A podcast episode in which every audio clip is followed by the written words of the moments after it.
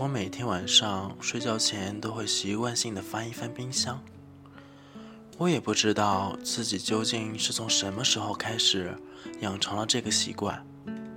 按常理来说，翻冰箱是为了找吃的，找吃的是因为肚子饿。但实际上，我每次翻冰箱都并不觉得饿，而我的冰箱里也从来没有存过任何的食物。一年前，我搬到了这所单身公寓里，因为看见有一个厨房。我便心血来潮的买了一个很大的冰箱，琢磨着从今往后终于可以买点东西扔冰箱里，然后天天在家里自己做饭吃了。但终归是一个懒散的人，每天下班回家累得半死，连买菜都懒得去，更不用说开火做饭了。于是我还是像以往一样每天下馆子。这个大冰箱。也就成了一个奢侈的摆设品，还挺费电的。可是我从来都没有后悔过买这个冰箱。或许对于我而言，一个有厨房、有冰箱的房子，才能算作一个家。它摆在屋子里，让我有一种莫名其妙的安全感。所以。每天晚上睡觉前，我都会朝圣一般的去翻一翻冰箱，想象着里面放满食物的样子。即使每次看着里面空空如也，都会有一股淡淡的失落。三个月前的一个晚上，当我照例打开冰箱的时候，却意外的发现里面有一只企鹅，它长得很漂亮。娇小的身子，光亮的毛发，殷红色的小嘴。我愣愣的盯着它看了半天，它才开口对我说：“我从来没有见过这么空的冰箱，你究竟是有多懒啊？”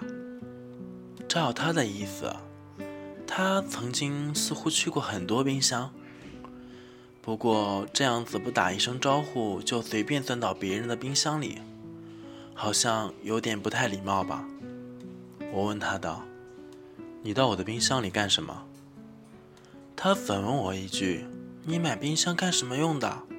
我说：“我买冰箱是为了放吃的东西啊。”他继续问道：“那为什么这里面什么吃的都没有呢？”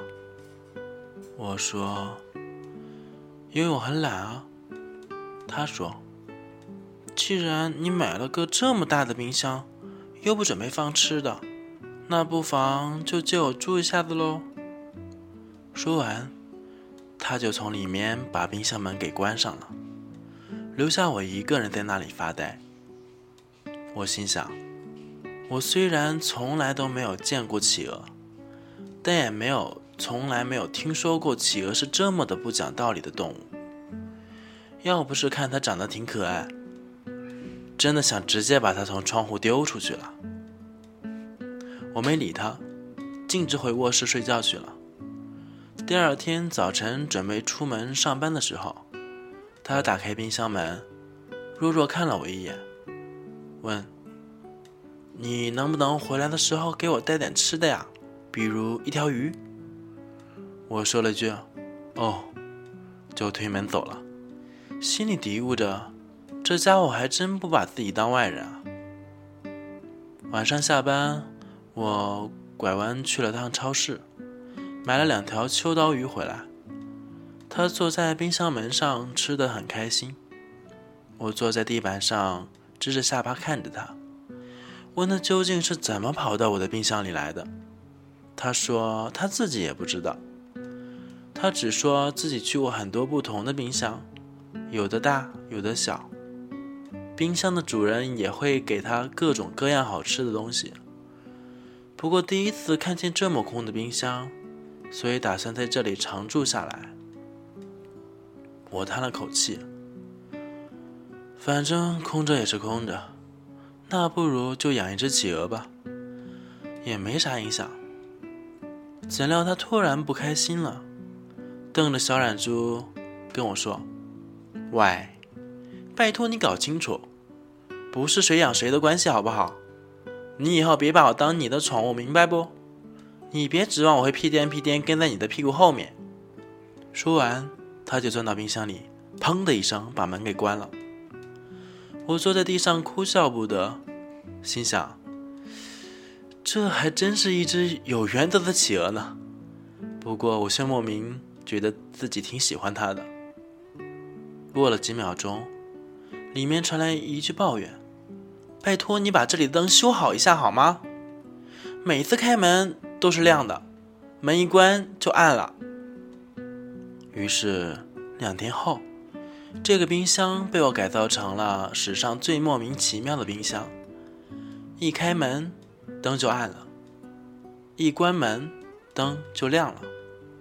而除了电费越交越多之外，我的生活也开始渐渐发生了许多变化。我会每天下班去鱼市买几条新鲜的鱼回家，两条给他吃，两条自己做饭吃。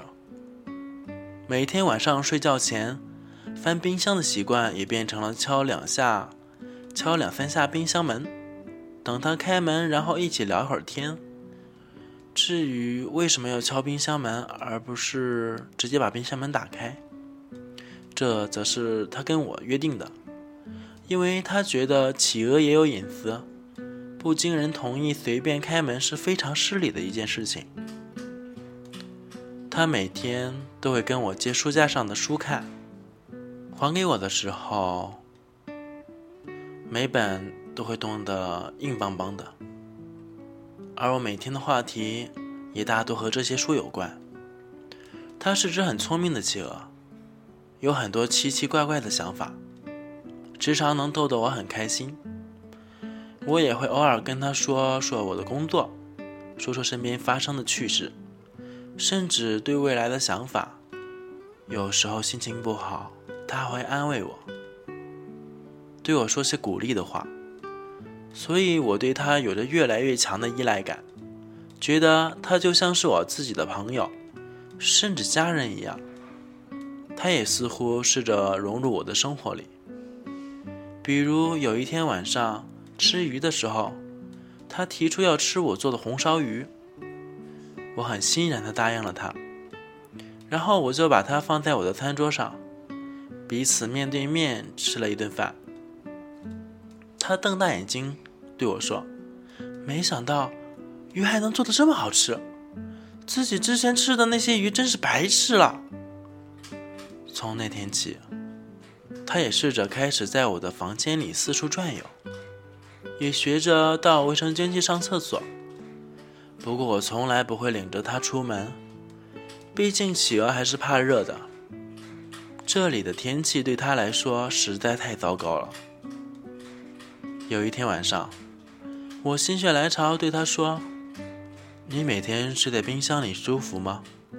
不如睡到我的床上来吧。”他似乎觉得很吃惊，但是他却没有直接拒绝，而是说：“睡你的床太热了，还是冰箱里舒服。”我说：“呃，那我可以把空调开大一些，开的冷一点。我可以多盖几层被子，就当是冬天嘛。”他盯着我看了半天，还是点了点头，同意了。于是从那一开始，我便和一只企鹅睡在了一起。我们一起吃饭，一起聊天，一起看电视。有时候，我还会给它洗洗澡。而我的大冰箱里，也渐渐开始存起了食物。里面不仅有鱼，还有蔬菜水果，一切都是那么的美好，就像我曾经一次次打开冰箱前所想象的那样。我每天晚上都会回家做一大桌的菜，和他一起吃。从那以后，我也再没有睡前去翻冰箱的习惯了。直到上个星期的某一天，我的父母要来我家看我，我很高兴的把这个消息告诉了他，可是他却觉得非常的不情愿。我问他道：“你难道不想见我的爸爸妈妈吗？”他说：“我觉得有些奇怪呢，我不知道他们会怎么看我，会怎么看你。我觉得他们一定会不高兴的。”我说：“有什么不高兴吗？